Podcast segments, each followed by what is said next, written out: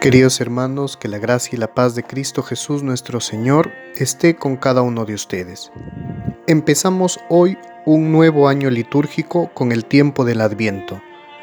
Para muchos, este tiempo de Adviento significa un periodo de preparación para la Navidad. Sin embargo, esto no es así sino desde el 17 de diciembre. Hasta entonces, el Adviento nos preparará para la venida de Cristo, pero para la segunda venida, aquella que ocurrirá en gloria y majestad, aquella de la cual nadie sabe el día ni la hora, pero para la cual debemos estar preparados siempre. Este tiempo también nos prepara para considerar las venidas cotidianas de Cristo a nuestras vidas. Por ejemplo, en la Eucaristía, en la palabra de Dios, en la convivencia fraterna y en cada circunstancia de la vida en la que Cristo nos sale al encuentro y espera de nosotros una acogida libre y sincera.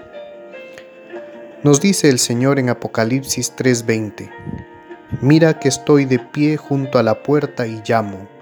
Si alguno oye mi voz y abre la puerta, entraré en su casa y cenaré con él y Él conmigo. Cristo viene diariamente a nuestras vidas y lo hace de manera especial en cada persona con la que interactuamos a diario. Por eso la exigencia de conversión y de caridad. De conversión porque urge cambiar nuestra manera de pensar y de caridad porque urge que amemos más. Con ese amor del que nos habla San Pablo en la primera carta a los Corintios, capítulo 13, versículos del 4 al 7. Con un amor paciente, bondadoso, sin envidia ni orgullo, con un amor que no sea arrogante, ni grosero, ni egoísta, que no se irrite, ni guarde rencor, que no se alegre de la injusticia, sino que encuentre su gozo en la verdad. Un amor que aprenda a perdonar, a creer, a esperar y a soportar. ¿Con quién pues hemos de practicar este amor? Pues con el prójimo, que es allí donde está Cristo y frente al cual al final de los tiempos se nos pedirá cuentas. Lo que hiciste con el más pequeño, lo hiciste conmigo, dirá el Señor.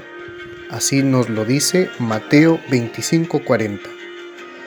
Por eso San Juan insiste en la primera carta que lleva su nombre, en el capítulo 4, versículo 20, diciendo que si alguno afirma yo amo a Dios y odia a su hermano, es un mentiroso.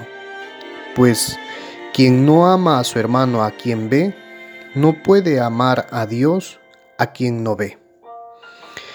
Este tiempo de adviento entonces nos prepara primero para la venida gloriosa de Cristo al final del tiempo. Luego nos preparará para la Navidad. Sin embargo, podemos decir que nos prepara también para nuestra propia muerte, que es el momento personal en el que Cristo sale a nuestro encuentro para recibirnos en la nueva vida, en la vida eterna.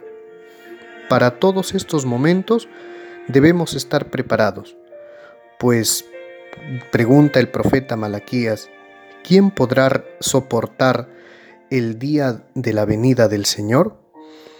Y el Salmo 24 responde, el hombre de manos inocentes y puro corazón.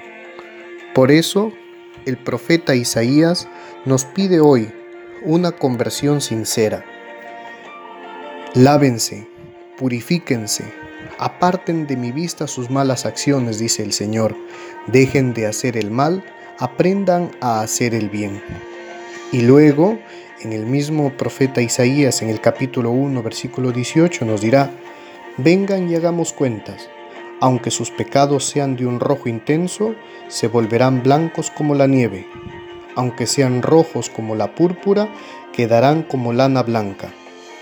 No temamos, pues, abrir las puertas de nuestro corazón a Cristo que la Virgen Santísima nos ayude a estar preparados siempre para recibir a su Hijo en nuestro corazón cada vez que llame a nuestras puertas. Que el Señor nos bendiga.